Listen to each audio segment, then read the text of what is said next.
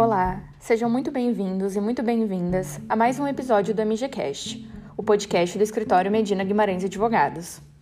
Foi publicada hoje, dia 14 de dezembro de 2022, no Diário Oficial da União, a mensagem de veto número 657 de 2022 da Presidência da República, que vetou integralmente o projeto de lei número 3401 de 2008 sobre desconsideração da personalidade jurídica Hoje, no último episódio dessa temporada, nós convidamos o sócio-diretor José Miguel Garcia Medina, que já produziu muitos estudos sobre o assunto, para falar um pouco sobre o projeto e também sobre o veto.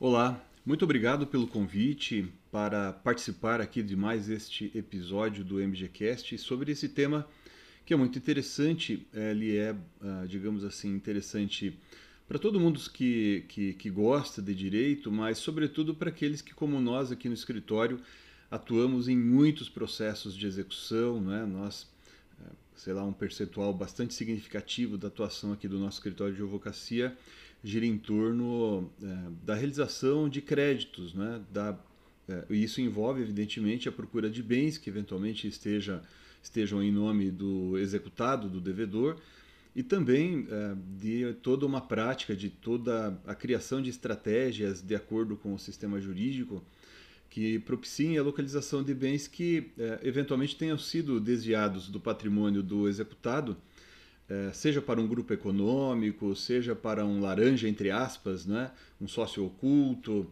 seja do executado sócio para a pessoa jurídica, seja da pessoa jurídica para o sócio, numa confusão patrimonial, enfim, uma modalidade abusiva de transferência de patrimônio que permita que uh, nós uh, possamos requerer a desconsideração da personalidade jurídica. Então, por isso é que nós estávamos muito preocupados, inclusive uh, há poucas semanas, né, o Rafael Guimarães, nosso sócio aqui também no escritório, e eu escrevemos um texto e publicamos na revista Consultor Jurídico sobre esse projeto de lei número 3401, né, de 2008, que tinha por propósito disciplinar o, o, procedimento de, da declaração judicial da desconsideração da personalidade jurídica.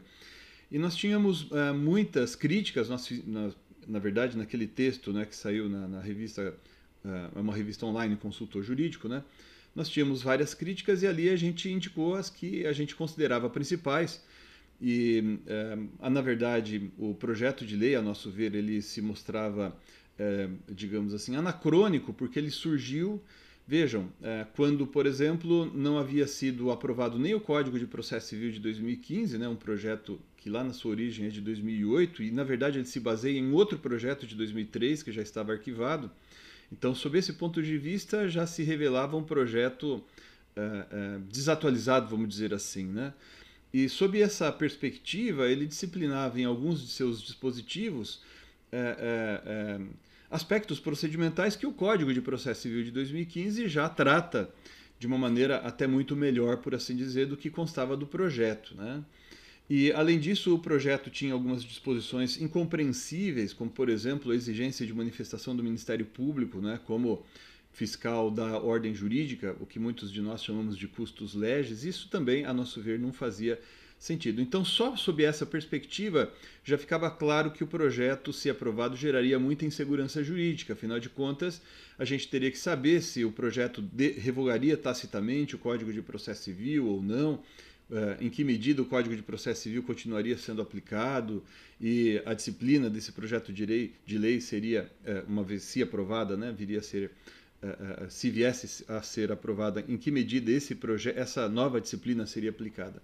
Mas não apenas isso, né? Algumas disposições e o próprio artigo 1 do, do projeto, é, a despeito de o projeto ter por propósito disciplinar procedimento, ele também acabava atacando o que já consta do artigo 50 do Código de Processo Civil.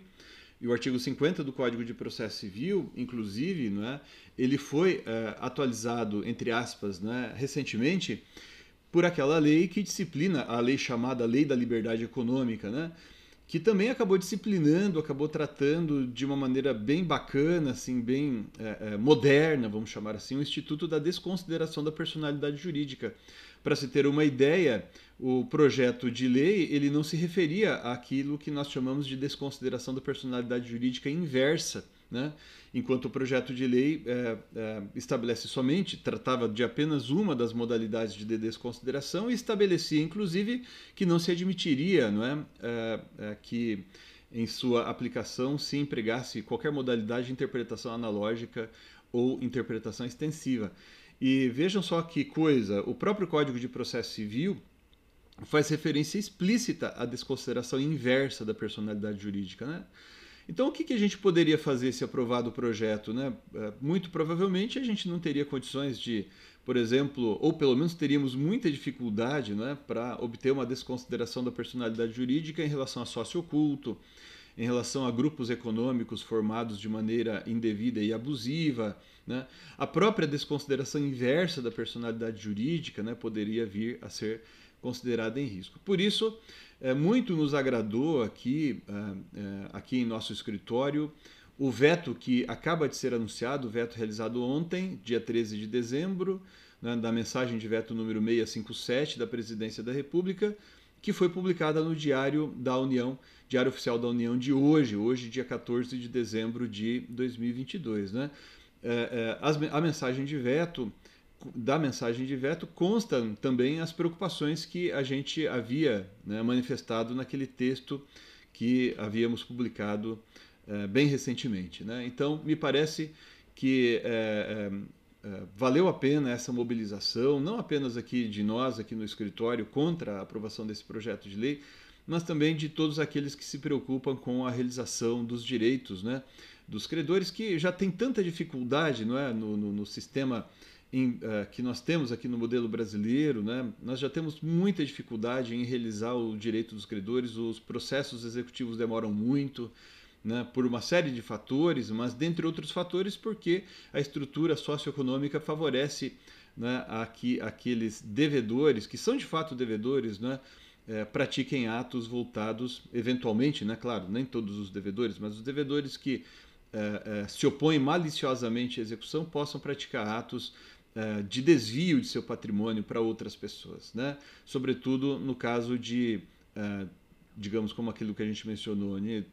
de transferência de patrimônio do sócio para a pessoa jurídica, para um grupo econômico formado de maneira ilegal ou abusiva, e assim também para sócios ocultos, para o, aspas, laranjas, né? E assim por diante. Então, é, muito nos agradou essa é, notícia veiculada aqui hoje no Diário Oficial da, da, União.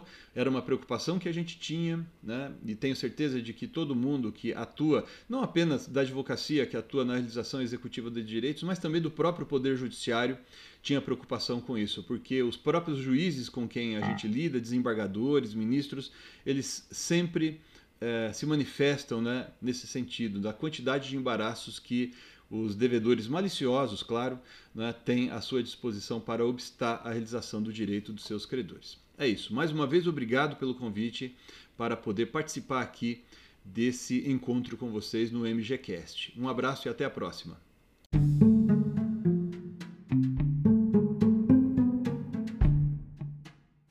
Muito obrigada, Medina, pela participação.